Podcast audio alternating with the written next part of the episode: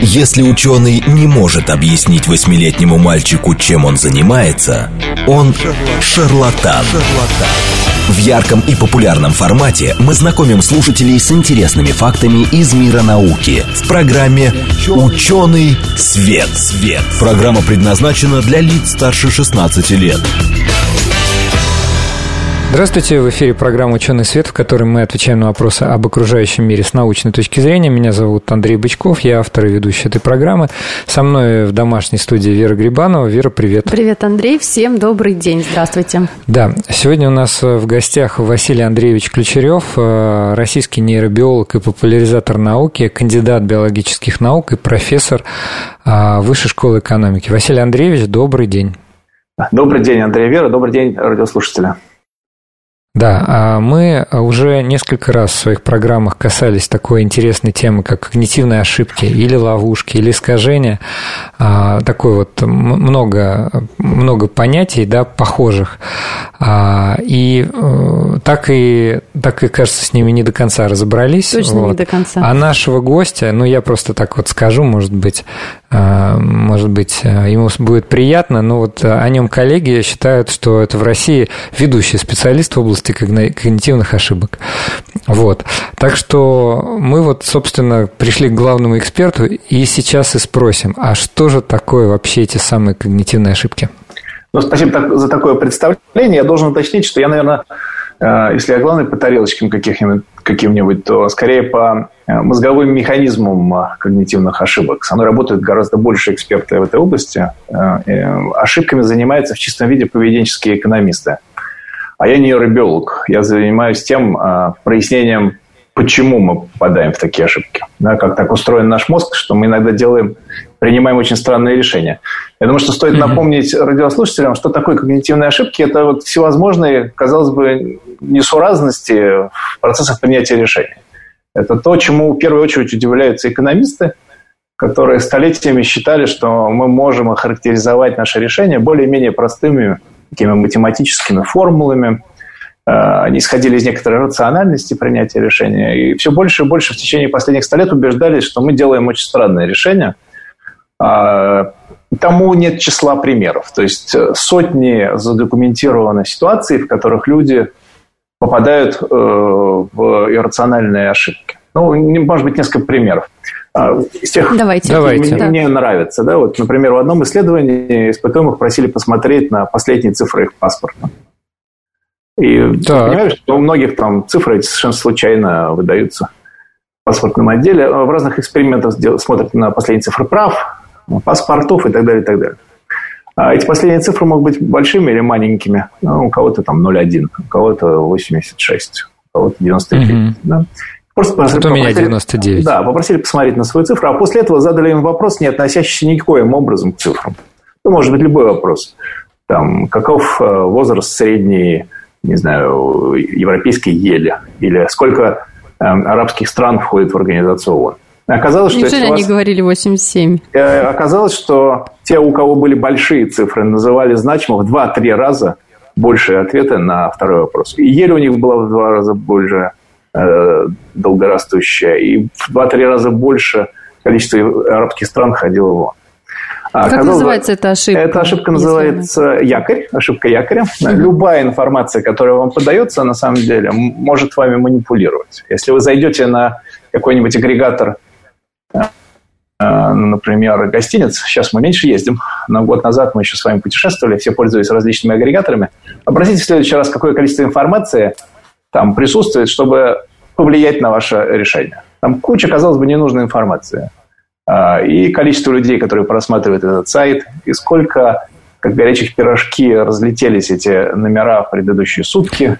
Там и будет... внимание, за сутки три человека уже забронировали а, этот номер. Более того, в настоящее время он просматривается двумя-тремя людьми. Все эти а, манипуляции направлены на то, чтобы повлиять на ваше решение. А, иногда справедливо, может быть, действительно номеров не так много. Иногда я не уверен, что эта информация добросовестно показывается. А, можно манипулировать нами довольно легко. И, ну, может быть, еще один пример я приведу. То, что удивило действительно экономистов. Вот исследование Давайте. на слуху. В 2003 году в журнале Science, одном из самых уважаемых журналов научных, была опубликована любопытная статистика. Изучалось количество людей в разных странах Европы, которые согласны участвовать в донорских программах. То есть процент жителей, так. которые согласны в случае их смерти, чтобы их органы использовались как донорские. И оказалось, что в ряде стран почти 100% согласны, например, Германия, Польша, а, а в некоторых странах почти никто не согласен. Да, например, в Бельгии или в Австрии. Там никто не был согласен. И вообще говоря, такая статистика удивила, поскольку в 2003 году ну, разница между многими странами была не такой уж большой а, в жизни повседневной. А в некоторых странах все согласны участвовать в донорских программах, а все не согласны. И какова может быть причина? Я думаю, что наши радиослушатели могут задуматься. Мои студенты предлагают множество причин. Может быть, и Может вера... быть, ошибка какая-то произошла Может, ошибка, вообще в подсчетах. Да. Мои э, студенты-экономисты сразу предлагают, может быть, в ряде стран платят за это. Да? Экономисты любят предположить, а может быть, это какая-то система взаимозачетов. Если вы отдали свои органы, вашим родственникам отдали органы. Поскольку я общаюсь со студентами, там, маркетологи скажут, это великолепная наверное, маркетинговая программа, социальная реклама. Да. А кто-то из моих студентов э, социальных направлений скажет, нет, это культурные различия. Все эти э, гипотезы вполне валидны. Но оказалось, что все объясняется очень просто. Не имеет ни отношения ни к кому ни другому. Оказалось, что европеец, когда он дает согласие на то, чтобы участвовать в донорской программе, он делает это при получении а, автомобильных прав. И все, оказалось, зависит от того, как составлена ваша форма. Там, где опция по умолчанию «я участвую», и вы должны отказаться от участия, там все европейцы участвуют. А там, где опция по умолчанию «не участвую», и надо поставить галочку, чтобы согласиться, там никто не участвует. То есть мы с вами настолько когнитивно ленные, что mm-hmm. по умолчанию влияет на нас вот таким образом драматично. Для экономистов это очень нерационально. То есть на нас галочка вот эта, да, которую надо поставить, не должна влиять при столь серьезных а, решениях. А вот такая ошибка, а, ошибка, которая называется часто ошибкой ну, или тенденцией статус-кво. Нам очень нравится ничего не менять. Мы настолько с вами ленные, что нам не очень хочется подписываться на какие-то новые программы, что-то менять в своей жизни – и это на самом деле очень сильно влияет на людей. Например, в ряде стран изучалось, как люди подписываются на очень выгодные пенсионные планы. Им предлагают планы, когда государство софинансирует и увеличивает пенсию там, в два раза. Если это не опция по умолчанию, люди не переходят на эти планы. Настолько лень, что они даже не задумываются об этом. Может Я быть, теперь, на самом деле... Там...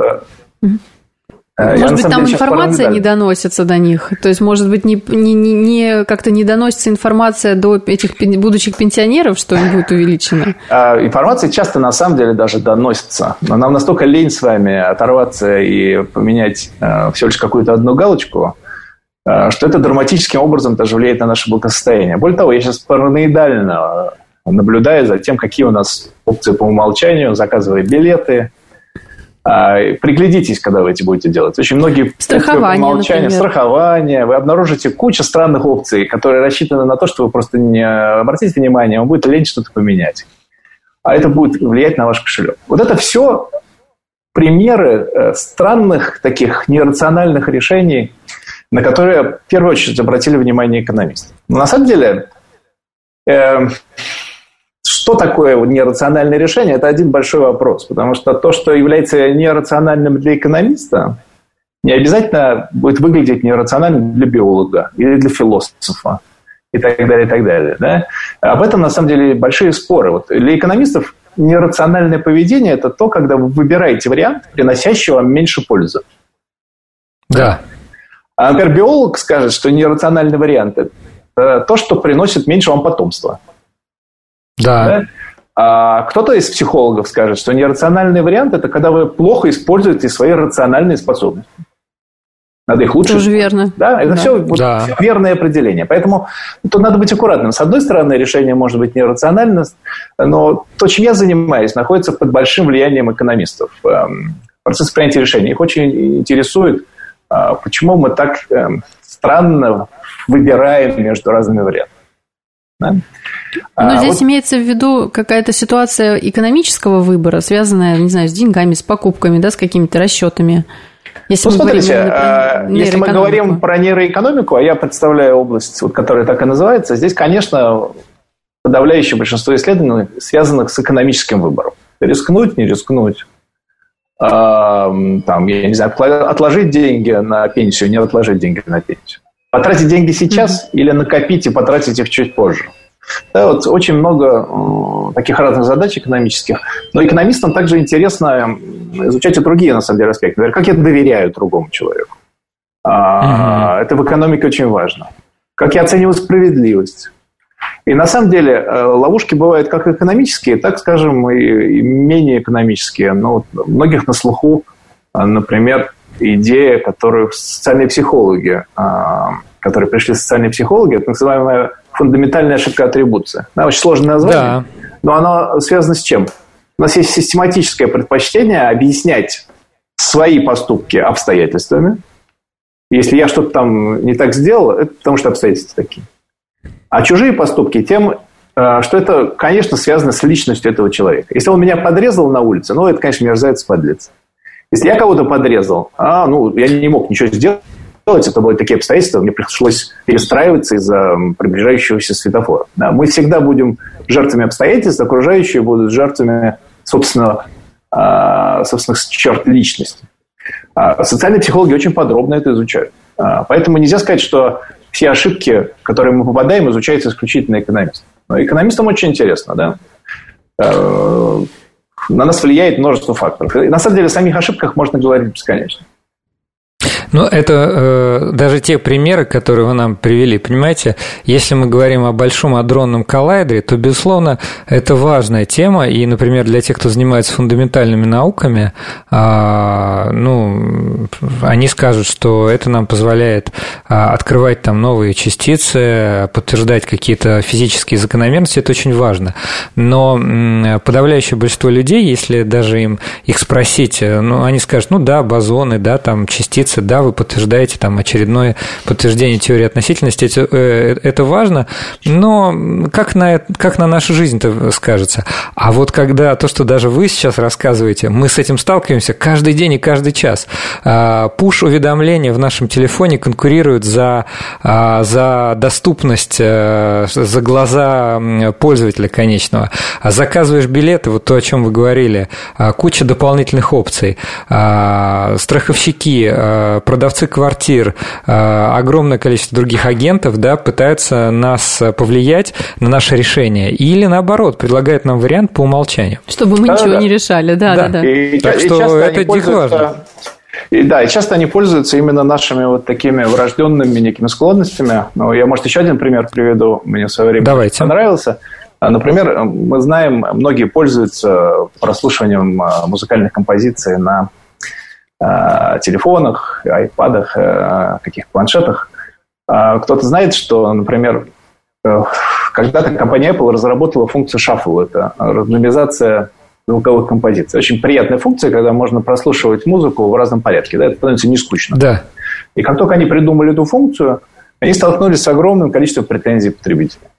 То есть на их сайтах обрушилась куча-куча претензий. Что такое? Я вот пользуюсь вашей случайной функцией, а у вас тут невероятное творится. Я однажды прослушала одну и ту же мелодию подряд, два раза. Или мне несколько раз попались мелодии из одного и того же альбома. Что это у вас за случайность такая? Э, и угу. просто вот завалили претензиями компанию. Если мы на секундочку задумаемся, если действительно мы случайно прослушиваем музыкальные композиции, одна и та же музыка может попасться два раза подряд. Ну, потому что Конечно. случайно. Да? Она может попасться да. две композиции с того же самого альбома. Как вы считаете, что сделал сделала компания Apple со случайным алгоритмом, чтобы люди себя чувствовали комфортно и по-настоящему случайно. Сделала запрет, наверное, на повтор. Они сделали его не случайным. Да, теперь этот алгоритм не случайный, но мы все довольны. Нам кажется, вот это настоящая случайность. А к чему на самом деле это все приводит? Например, к таким случаям. А, представьте себе, казино в Монте-Карло, по-моему, 13 год, 25 а, раз подряд выпадает красное. Это реальный случай? Это реальный случай, да. 20, э, или 26 или 25 раз подряд выпало красное. Как вы считаете, что делают игроки в казино? На что ставят? Ну, они, наверное, думают, что здесь какой-то, я не знаю, подвох. Они возмущаются. Они возмущаются, да. А что они делают в следующем ходу, как вы считаете? На что они ставят? Наверное, на, на черное. Не знаю. У нас мнения а разделились. Мнения разделились, да. Большинство поставили, если 20 раз, 25 э, раз попало на красное, э, люди, большинство игроков поставили на черное. А это был один из самых лучших дней в истории казино. Они проиграли. Почему? Если мы на секундочку задумаемся, а, если все честно, да, mm-hmm. и бросается шарик, выпадение на красное и черное а, с вероятностью 50%. 50%, а, да. Если все честно, 50%. Мы бросили один раз, второй раз. Каждый раз, когда бросается шарик, вероятность 50%. Если мы на секунду задумаемся, да. Она никаким образом не зависит от предыдущих бросков. Но что происходит с нашим да. мозгом? 25 раз подряд выпадает в черное или красное. Ну уж когда-то должна выпасть. что сейчас, ну в 26 раз это не может повториться. Да, не понимая, что вероятность ровно та же. Вероятность 50%. И абсолютно одинаковая вероятность выпадет красное и черное. Это называется ошибка игрока. А люди находят закономерности там, где их нет. И на самом деле э, это приводит к серьезным последствиям. Не так давно э, в Италии, в государственном, по-моему, государственной лотерее, очень крупной, э, выпали две цифры. Из, в течение нескольких месяцев лет они не выпадали в лотерее. И все были уверены, что вот-вот они выпадут. Люди заняли в сумме миллиарды евро. Да, и оно не выпало в следующем раунде.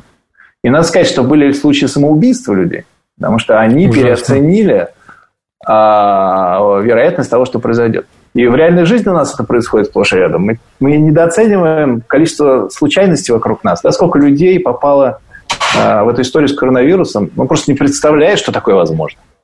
А мы с вами да. находим закономерности и считаем, что у нас все, все вокруг контролируемо, все вокруг идет по накатанной. И попадаем в этом случае в ошибку игрока которые находят закономерности так и там, где гораздо больше случайного, а, чем нам кажется. Да? Но я бы хотел, на чем здесь, на что здесь обратить внимание?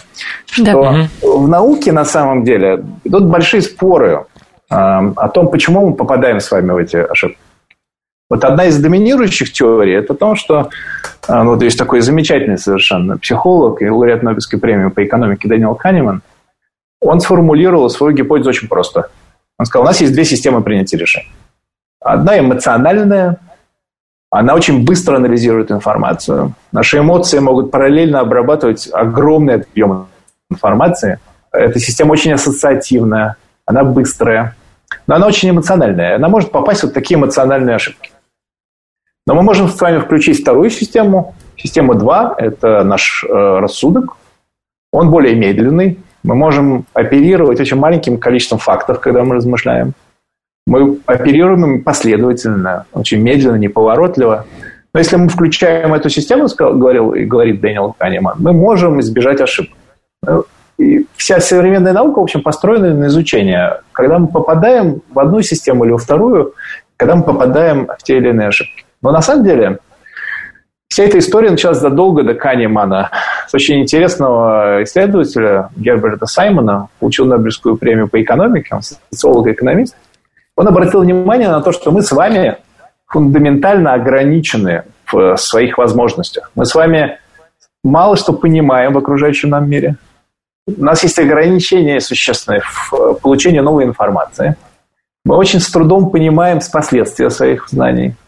Нам трудно их приложить. Мы не понимаем неопределенности и случайности. Да? Мы не очень понимаем мотивы своего поведения. Он сказал о том, что вообще наша способность ограничена.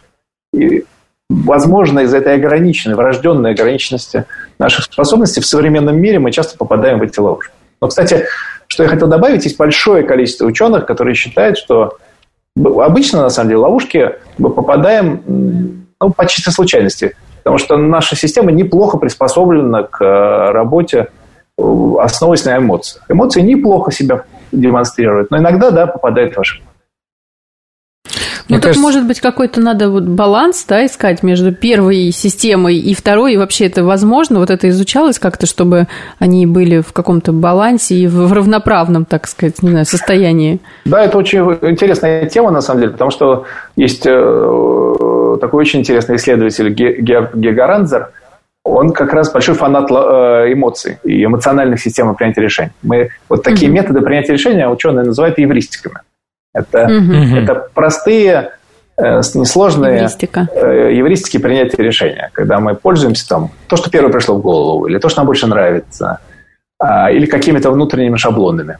Да? Иногда можно попасть в ловушку, но чаще это работает очень неплохо. Вот очень хороший пример э, дает в своих книжках Герт Гигаренцев. Он говорит, смотрите, представляете себе, мы собираем какого-нибудь нового робота. И нам нужно, чтобы этот робот, например, ловил, ну, я не знаю, что там, мячик, э, бейсбольный мяч.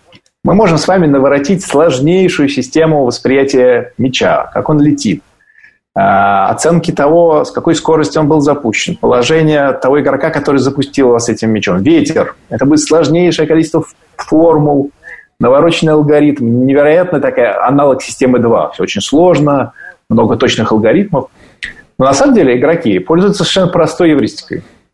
Они бегут за мячом, сохраняя угол между собой и мячом на постоянном э, размере. Да? То есть он все время поддерживает один и тот же угол пробега между собой и мячом. И добегая таким образом, он его ловит. И это хороший пример. Можно наворотить невероятно сложный, рациональный алгоритм подсчета полета мяча. А можно пользоваться простой эвристикой. И в большинстве случаев она неплохо работает. В этом смысле... Ну, то есть какой-то шаблон внутренний, да? Да, получается? эти шаблоны есть, мы ими пользуемся. Важно знать, когда мы попадаем а, в плен тех иных эвристов. Да, но в реальной жизни это может происходить. Мне очень нравится, например, а, некоторая проблема, ловушка, которая нравится условно, она очень просто интересная и касается многих. Например, представьте себе, что вы э, решили отдохнуть где-то. Вот сняли все карантинные меры, и вы решили... Так, отдохнуть. очень легко да. представить. Да, и вот уже. собираетесь поехать, ну, я даже не знаю, на какой-нибудь курорт, на... Давайте условно горнолыжный курорт. Вот прошло еще зима наступила, как да. раз все закончилось. И вы купили путевку на курорт. Ну, скажем, на очень хороший курорт на там, неделю за 100 тысяч рублей. Вы в предвкушении, все замечательно. Вы едете, а тут вы гуляете по центру своего города и видите, что продается путевка на другой курорт. Тоже очень хороший. И с огромной скидкой. Это уже не 100 тысяч рублей, а 6 тысяч рублей. Ну, слушайте, что вы знаете? Это конская скидка. Да, какая-то совершенно невероятная скидка, акция. А, что вы знаете об этих курортах? Очень похожие курорты в разных частях страны. А, и курорт, на который большая скидка, он такой же примерно, как первый. А добавок там еще очень хорошее пиво готовят, варят. То есть вечером вот выпить пиво вкусного вы вообще любите, а тут еще и скидка чудовищная. Вы покупаете, возвращаетесь домой, обнаруживаете у вас перед собой две путевки. На одно и то же время в разные части страны на курорт А и Б. Один за 100 тысяч, второй за 6 тысяч. Куда полетите? Мелкими, мне кажется, здесь... мелкими буквами написано «Сдачи не подлежит». Куда вы полетите? Да, вот на секундочку, давайте задумаемся. Я думаю, у многих первое ощущение, которое придет в голову, да, ну, наверное, более дорогой. на курорт, да, за 100 тысяч.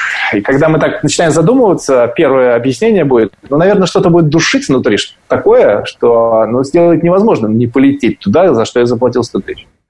А если мы задумаемся на секунду, если вы полетите на этот курорт, вы полетите на худший курорт. Помните, на втором курорте он примерно такой же, но там лучше пиво. Ну, там дополнительная опция. Лучше. Да. Там есть дополнительная опция, а она чуть, он чуть лучше. Но ведь невозможно поехать на этот лучший курорт. Да? Ведь столько вложено, столько да. потрачено. И это э, эффект наших потерь. Он на самом деле с нами проходит через всю жизнь.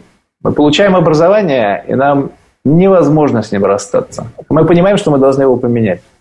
Да, чтобы поменять область интересов. Но нами столько вложено, что невозможно с этим распроститься. Бывают личные отношения, в которых столько вложено, что вы не можете ничего поменять. В ярком и популярном формате мы знакомим слушателей с интересными фактами из мира науки в программе «Ученый, свет». свет. Здравствуйте, в эфире программа «Ученый свет», в которой мы отвечаем на вопросы об окружающем мире с научной точки зрения. Меня зовут Андрей Бычков, со мной в студии Вера Грибанова. Вера, привет. Привет, Андрей. Всем еще раз добрый день. Да, а, у нас а, в гостях сегодня Василий Ключерев, российский нейробиолог и популяризатор науки, профессор факультета социальных наук Высшей школы экономики, кандидат биологических наук Василий Андреевич. Добрый день. Добрый день. Да, мы продолжаем беседу. По-моему, первая часть была настолько интересная, что мне было, например, очень сложно оторваться и, и очень не хотелось прерывать нашего гостя. А мы сегодня говорим про когнитивные ошибки, и их настолько много, на самом деле, насчитывается. Мы даже не упомянули, сколько их. А, ну, мне более кажется, 150 что... точно, да, да? Мне, да, у меня есть такое мнение, что это немножко такое даже развлечение для ученых. Они придумывают и фиксируют э, новые и новые ошибки, но даже те, которые которые перечислил э, наш гость, а, они, мы с ними сталкиваемся в жизни постоянно, и поэтому о них тоже очень важно, мне кажется, говорить. Эффект якоря, ошибка игрока, да, а вот мы с вами сказали... атрибуции. Да, кстати, еще вот э, мы с вами упоминали такую ловушка доступности. А вот можете сказать, что это такое? А, ловушка доступности, на самом деле, очень интересная ловушка, которая нас влияет каждый день. Это тенденция наш с вами переоценивать ту информацию, которая первая приходит нам в голову. То есть то первое, что мы вспоминаем, оно начинает на нас влиять. Тому очень много э, экспериментальных подтверждений. Даже на самом деле, когда моделируют там, судебные решения, э, довольно серьезные решения, личные, первое, что приходит вам в голову, начинает на нас влиять. Это, в принципе, особенность нашей памяти. Да, то есть э, мы храним астрономический объем информации, ее очень сложно вспомнить. Именно то, что первое приводит, э, приходит в голову, когда вы размышляете над проблемой, э, начинает на вас влиять. А это на самом деле направлено очень множество, э, множество манипуляций. То есть, когда мы много-много слышим о разной информации, это направлено на то, чтобы это первое пришло к нам в голову при принятии решения.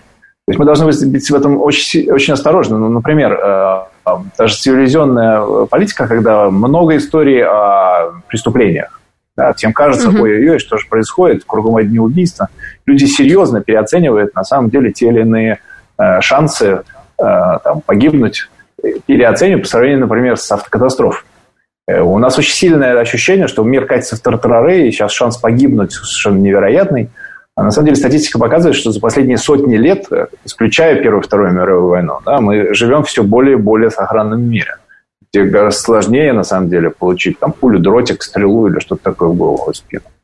И в этом смысле даже такая агенда э, медиа влияет на нас. И э, с этим надо быть аккуратным. И на нашу жизнь тоже. То, что первое приходит в голову, может, может сильно повлиять на любые решения. Поэтому это тот пример, который ну, стоит знать. И при сложных и серьезных решениях стоит взвешивать всю информацию. Может быть, даже которая хранится где-то у вас в памяти, не так очевидно. Вот вы даже ответили на, на тот вопрос, который мне очень хотелось задать, потому что, знаете, огромное количество сейчас, а, ну как огромное, тоже это такая небольшая, небольшое сверхобобщение. А, ну, некоторые, скажем так, некоторые эксперты, часть из них относится к сфере психологии, часть из них относится к сфере управления, а, рекомендуют при а, принятии решения обращаться к первому а, варианту, который пришел вам в голову. Мотивируют это тем, что ну, это вот и есть то решение, которое, при, истинное решение, которое принял ваш мозг. Да, интуитивно понятно. Да, да, да. Ну, смотрите, вот вы уже сказали. Э, смотрите, с этим надо быть аккуратным. Есть ситуации, особенно когда вы попали в э, такую сложную ситуацию выбора, где вы, эм, я бы так сказал, да, как Буриданов осел между двумя вариантами не можете выбрать. И долгое время. На самом деле, э, некоторые психологи считают, что здесь как раз то, что первое придет вам в голову, может сработать. Смотрите, ну каким образом? Эм, еще лучше подбросить монету в этой ситуации. Почему? Вы подбрасываете монету и смотрите, ну, не знаю, орел, значит, я, я покупаю. Да, ну, вероятность какая-то есть. Да, что окажется, если орел подтверждает, на самом деле, ваши внутренние некие, э, может быть, неосознаваемые эм, аргументы в пользу этого, он он подтолкнет вас к решению. Если наоборот он будет противоречить вашим тем внутренним сложным каким-то ассоциациям, он скажет, а нет, нет, нет, ну конечно, я буду перебрасывать, или это все, это все случайность, какие монетки. Вы примете противоположное решение. Да, иногда есть ситуации, где вы в таком неразрешимом каком-то внутреннем эмоциональном состоянии находитесь, где стоит там, подбросить монету, она подвигнет вас задуматься чуть-чуть, да, задуматься о каких-то тех ощущениях, которые вам не приходят в голову в первый момент. Но Здесь существует огромная дискуссия на тему того, стоит ли пользоваться вот этим первым, что придет к вам в голову. Есть исторические ученые, которые считают, что вот наша интуиция, да, она неплохо может сработать. И тому множество примеров, на самом деле. Да? То есть э, есть примеры, например, из практики медсестер в американских госпиталях, э, изучалось э, очень интересное такое заболевание, неприятное. Может быть, знаете, есть такой синдром внезапной смерти у младенцев. До сих пор не очень понятно. Да. Дети внезапно останавливается дыхание, они умирают. Оказалось, что статистика у разных медсестер очень разная. Да, у кого-то много умирает, у кого-то мало. Когда стали расспрашивать медсестер, они не могли рассказать, что они такое делают, что их, их дети умирают меньше. За ней стали наблюдать. И обнаружилось, что они, да, по-другому пеленают, по-другому раскладывают. Они интуитивно научились этому. Да? Есть примеры решения пожарных, очень быстрых, э, очень четких, которые они не могли даже объяснить. Да? Почему они вывели группу моментально из э, этой комнаты, и пол провалился. Да? Когда их спрашивали, что произошло, они не могли до конца объяснить. Все помнят на слуху там, «Чудо над Гудзоном». Пилот да, в течение там, абсолютно. минут да, посадил самолет и там, как говорят, второй пилот чуть ли не в это время не читал инструкцию и находился на второй стороне. Как это было положено, кстати да, говоря. Да. Второй а пилот, пилот задействовал втор- вторую да, систему. систему. А пилот задействовал первую систему, и все сделал правильно. Но, с другой стороны, есть тот же Дэниел Канеман, Нобелевский лауреат по экономике, который говорит, подождите, подождите, вы можете попасть в ловушки. Давайте включать рациональную систему 2. И сегодня есть, на самом деле, у ученых консенсус по этому поводу. А, некое объединение произошло. Э, надо очень аккуратно относиться к своей интуиции. Она нас очень часто подводит. Пожарного она может не подвести. Мы представляем себя в ситуации какого-то нового места, например, какого-то нового торгового центра. И вдруг что-то загорается. Мы в первый раз здесь находимся. Мы ни разу в жизни не проходили никакие тренинги пожарные. Да? Что подскажет нам с вами эмоциональная система 1? Бежать, она, когда, куда она глаза глядят. Бежать, куда глаза глядят. Она запаникует. Придет первая мысль в голову, а она совершенно не обязательно правильная. Да? Пилот посадил самолет вовремя. Почему? Потому что он... Но у него был, был опыт, навыки. У него был опыт, он был тренером, он тренировал других пилотов, и плюс к этому у него был опыт планеризма. Он многократно бывал в таких ситуациях. То есть наша интуиция сработает только тогда, когда у вас есть многочисленный опыт нахождения в этой ситуации. Да? Медсестра, у нее огромный опыт нахождения, у нее может у врача натренироваться интуиция, у пилота. Но если вы попадете в новую ситуацию, где ваша интуиция не натренирована, она может завести вас в катастрофу. Поэтому надо очень аккуратно относиться к таким э, обобщениям. Пользуйте первое, что вам придет в голову. Вы можете, к сожалению, побежать э, к закрытому выходу, и те погибнут. Поэтому не так на самом деле удивительно вот эти скучные тренинги, которые проводятся да, перед проведением лекции. А где у нас тут выход? И, кстати, эти тренинги тоже не самое лучшее. Потому что вот такие вот да, рассказы. Потому что наша эмоциональная система не будет слушать систему 2, которая только что что-то рассказали. Ее надо натренировать. Вас да, какой-то ситуации нету, да, вот надо быть в этой ситуации, или пройти через нее, ситуации. выбегать. Если кто помнит, в детстве нас там выводили из школ, мы реально пробегали эти дорожки. Это было странно, всем было скучно на них, а это было нужно сделать. Поэтому очень аккуратно с этими советами простыми, да, используйте свою интуицию, что первое приходит вам в голову. Да, это может сработать, но только если у вас есть опыт нахождения в такой ситуации. Очень интересно. Ну что, предлагаю перейти тогда к нейроэкономике. Мы, правда, ее уже ну, обсуждали, а, да? Вот, ну, я На думаю, самом что... деле, хотелось бы модель обсудить, да, вот мы все говорим про принятие решений, принятие решений, а вот что конкретно такое, вот, вот в плане, а, какие процессы в мозге работают, когда мы принимаем решение, вот это интересно. Но да. это же тоже, да, относится как бы к нейроэкономике, это понимаю. Да, конечно, конечно. Это нейроэкономика, это любопытное название. На самом деле у, у нас нейробиологов гораздо популярнее второе название этой области. Это нейробиология принятия решения. То есть нам интересно, как наш мозг принимает решение. Можно ли объяснить что-то в нашем поведении именно, именно тем, как работает наш мозг? И, судя по всему, нам это удается, и мы все больше концентрируемся на том, а что же происходит в мозге при принятии решений. А, есть много моделей, на самом деле, описывающих те или иные вот аспекты работы мозга. Одна важная к нашему сегодняшнему разговору – это представление о том, что у нас действительно есть в мозге параллельные системы принятия решений. А когда вы принимаете рациональные решения – в первую очередь вовлечены лобные области вашего мозга. Они у человека огромные, они развиты невероятно. Эти лобные области связаны с самоконтролем, долгосрочным планированием, и они могут теоретически контролировать другие области. В первую очередь в глубине нашего мозга это области, связанные с эмоциями, удовольствиями, которые мы ожидаем. Лимбическая что, система. Лимбическая система – это термин до сих пор э, им пользуется, он немножко поменял свое, э, свой смысл по сравнению с последними там, 20 годами, но это те области, которые связаны с эмоциями. И э, что важного, на самом деле, открыли нейробиологи, это то, что у нас есть некоторая иллюзия того, что мы можем включить систему 2 и начать контролировать систему 1. Что наши лобные области э, спокойно проконтролируют наши внутренние эти лимбические, эмоциональные, глубокие структуры. Это не совсем так. А если, а, а если не включатся? Ну, вот, не они, они могут не включиться. А судя по всему, смотрите, как это работает. То, что мы видим, оказывается, в мозге параллельно принимают решения несколько систем. Э, между ними, да, есть такие отношения Э, возможности подавления той или иной другой области, но это такие качели. И у вас ничего не гарантировано. Эти качели могут быть сдвинуты множеством факторов. Вашим эмоциональным состоянием сегодня, усталостью, а, там, алкоголем, а, какое-то заболевание. Многие из этих факторов мы не осознаем даже. Да, мы можем что-то такое увидеть, что пройдет мимо нашего сознания. Это сдвинет э, качели в, в пользу системы 1. Поэтому система 2 наша, да, может управлять системой 1, но не всегда, потому что она не все контролирует. И мы с вами очень сильно отличаемся способности контролировать себя. Вот эти области, связанные с самоконтролем, они находятся под очень серьезным генетическим контролем. Мы сильно различаемся. Более того, эта система 2 рациональная, а, она очень неоднородная. Нету такого понятия, как общая сила воли.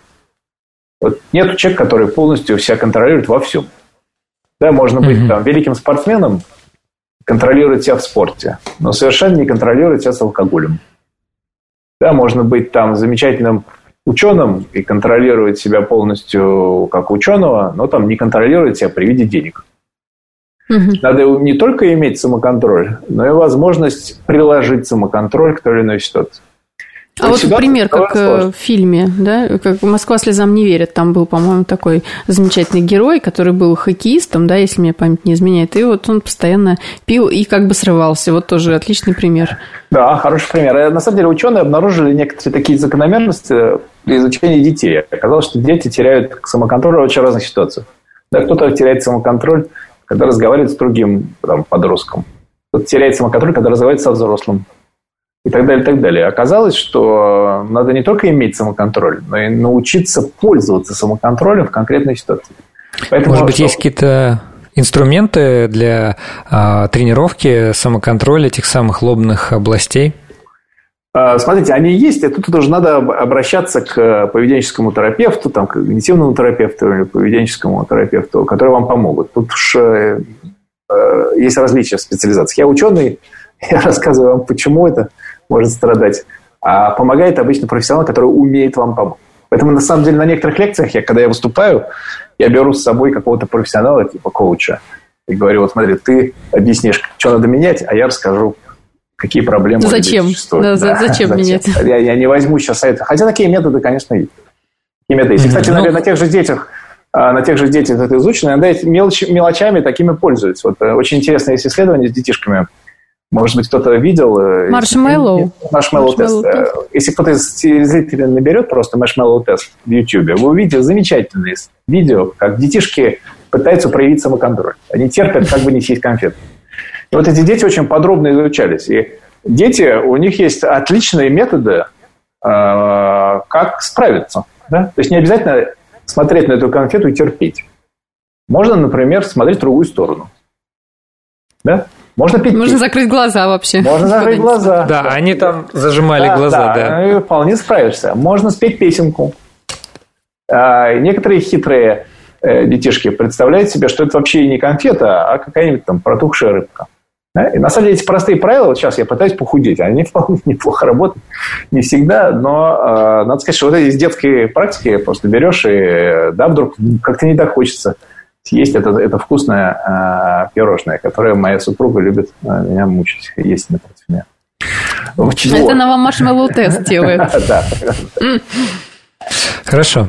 А, так, а мы еще хотели э, обсудить понятие полезности. Вот а, просто, может быть... Э... э да, смотрите, вы тоже про это говорили, то есть это такой термин, и мы в ваших лекциях слушали, что вот само вот это вот сам процесс принятия решений, чтобы его описать, вот экономисты ввели понятие вот полезность э, какого-то, видимо, ну, решения, да, чтобы это было, ну, какая-то понятная величина, потому что, например, только деньгами мерить, ну, величиной, да, ценность мерить деньгами, это не всегда работает, могут быть какие-то, наверное, нематериальные решения. Вот, можно тогда такой вопрос, чтобы нам пояснить все-таки, что же вкладывается в это понятие полезность решения? Ну, э, Вера, это очень фундаментальный вопрос, потому что он лежит в основе вот очень многих наших исследований. Когда мы, экономисты в первую очередь, и мы тоже, говорим о выборе, а решение – это в первую очередь выбор. Вы выбираете между диетой и там, вкусной едой, между Э, с тем, чтобы потратить деньги сейчас или отложить их на пенсию. Да, это выбор. И э, экономисты предлагают теорию полезности, о которой вы говорили. Они говорят, что мы выбираем тот вариант, который нам ценнее, кажется, полезнее. Да? Уловить эту полезность очень сложно. Ну вот что такое Да, ценно? вот это, это да. то ли это качественное какое-то понятие, то ли это количественное. Да, кому-то важно там Э, не знаю, что-то может быть социальное, духовное, кому-то денежное измерение. Вот это все уловить очень сложно. И померить это практически невозможно. Это одна из больших проблем в экономике. И тут появляется а, а нейробиологи. А, а вот как же а, вот это то, что, например, пропорци... ну, вот э, сигналы в нашем мозге могут как-то быть пропорциональны вот этой условной полезности? То есть вот есть да, такое? Да, да, да, да. Вот здесь появляются нейробиологи на помощь к экономистам. И, и мы действительно можем с помощью сканеров увидеть некоторый сигнал в ряде областей, который отражает то, что нам нравится. Mm-hmm. И э, отражает, и может даже предсказать, купим мы или не купим какой-то продукт. Да, какая сумма денег перед нами э, в данный момент рассматривается. А мы можем по сканеру э, предсказать некоторые решения, с помощью сканера предсказать некоторые решения. Почему это важно? Потому что мы довольно давно знаем эти области мозга специализированные, они связаны с таким нейромедиатором, химическим веществом, допамином. Поэтому многие слышали mm-hmm. о допамине. А, и эта область э, очень важная. Она оценивает ту ценность нашего решения, которую э, мы рассматриваем, которая повлияет на, на, на данное решение. И эта же область, например, манипулируется э, наркотиками, э, никотином, алкоголем, социальными какими-то нормами и так далее, и так далее. Это эти области, которые делают наше решение ценным, довольно легко манипулируемые химическими веществами, социальными окружениями и так далее, и так далее. И вот мы подробно изучаем, а что же такое вот эта ценность на уровне мозга. И, судя по всему, полезность, о которой вы говорите, это то в данном решении, что делает это решение привлекательным для допаминергической системы мозга. То есть, если я получу заряд, да, да, да это э, нравится. нейромедиатора, то значит все окей. Да. А с другой стороны, я могу получить вред своему здоровью, а по факту, например, там получить наркотик, да, в свой организм, и такой же отклик у меня, получается, да, произойдет. К сожалению, угу. к сожалению. Это стоит знать. Да, то есть некоторые сильные наркотики для них достаточно, они напрямую очень сильно действуют, и они приводят к тому, что вредное для вас решение становится ценным. А, это стоит знать э, врачам, а в реальной жизни это вот такой подход нейробиологов, что оказывается, иногда мы не замечаем а, и не знаем об этом. Но вокруг нас люди манипулируют а, информацией так, чтобы сделать это привлекательное для нашего мозга. Слушайте, возник такой вопрос. А если это действительно полезно для нашей жизни, об этом неплохо бы задумываться. Но часть людей наверняка выберет осознанно а, знать, понимать, разбираться. То, а, может быть, есть какие-то ресурсы, где можно ближе познакомиться с этими понятиями. Ну, потому что, вот, например, вот приведу пример. Википедия, ну, это не самый научный источник знаний, я бы даже сказал, совсем не научный. Да? Там приводится просто список, например, этих искажений, даются какие-то модели, далее. Мы можем прочитать про дофамин. Это все довольно разнородная информация. А, интереснее выглядят книги. Например, знаменитая книга Даниэля Канемана э, «Думай, решай медленно, думай...» Как там правильно-то? Э, решай быстро, думай ну, медленно, если я если я с которой Самусом Тверски написано, кажется, в соавторстве. А есть, например, еще Роберт Челдини «Психология влияния». Не подумайте, что рекламируем. А вот, может быть, вы нам посоветуете, может быть, у вас есть какие-то а, необычные ресурсы, которые вот помогут разобраться во всех этих вопросах, перипетий. Если вам, вам интересно именно э, литература по ошибкам, ее довольно много. Мне сейчас в голову не приходит, но почитайте, есть замечательный э, не просто популяризатор науки, но и ученый Дэн Ариэля. Вот его книжки mm-hmm. по принятию экономических решений, они наполнены вот различными ошибками. А, и мало того, это один из ведущих ученых, именно изучающих принятие экономических решений. Если вам интересно последний писк в этом направлении, почитайте Ричарда Таллера. Ричард Таллер получил Нобелевскую премию по экономике два года назад за идею, как мы можем применять и эти ловушки, и то, что мы знаем о процессах принятия решения в оптимизации решений. Как мы можем влиять mm-hmm. на себя, на окружающих, исходя из того, что мы знаем, как люди принимают решения. Ричард Таллер придумал целое направление, называется «надж».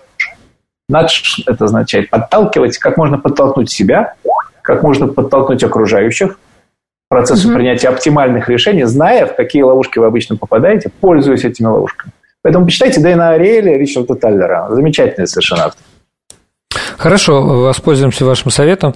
Еще вот такой вопрос. А ведь э, если это описано в книгах, если мы с вами об этом говорим, вы об этом говорите на своих лекциях, то наверняка есть умелые ребята, которые этим давно пользуются. Может быть, какие-то маркетологи или, я не знаю, а, ну, там, продавцы, огромное количество специальностей, доход которых зависит от э, принятия решений их конечными потребителями. Ну, к сожалению, да, любое знание, оно используется как во благо, так и во зло. С другой стороны, вот вы упомянули Роберта Челдини. Да, многие наблюдения этого совершенно замечательного социального психолога, они были сделаны в реальных компаниях. Да, то есть он сам работал, поступал в эти компании, чтобы узнать, как нами манипулируют. И узнавая эти тайны профессиональные этих компаний, он делал научные заключения о том, ага, смотрите, какие есть принципы влияния на наши с вами решения. Это, вот ну, это прямо исследовательская база какая-то, да. Да, по да. Сути. Поэтому, видите, у всего есть обратная сторона. С одной стороны, да, знаниями могут манипулировать эти недобросовестные компании. С другой стороны, зная, как работают эти компании, мы можем узнать больше о нашем поведении рассказать простым людям. Поэтому, а, к сожалению, да, нами манипулируют. Я думаю, что для наших радиослушателей это не секрет. Поэтому все больше стоит вопрос об о, ну, просвещении, об осознанном восприятие информации. Ведь на самом деле ведь э, не так давно я попал э, на общее такое собрание в высшей школе экономики с профессионалами. Там неожиданные идут новости. Да? Если я, вот, например, мне интересно и профессионально изучаю, как нами манипулируют. Манипуляция окружающих нами. Это мой основной mm-hmm. профессиональный интерес.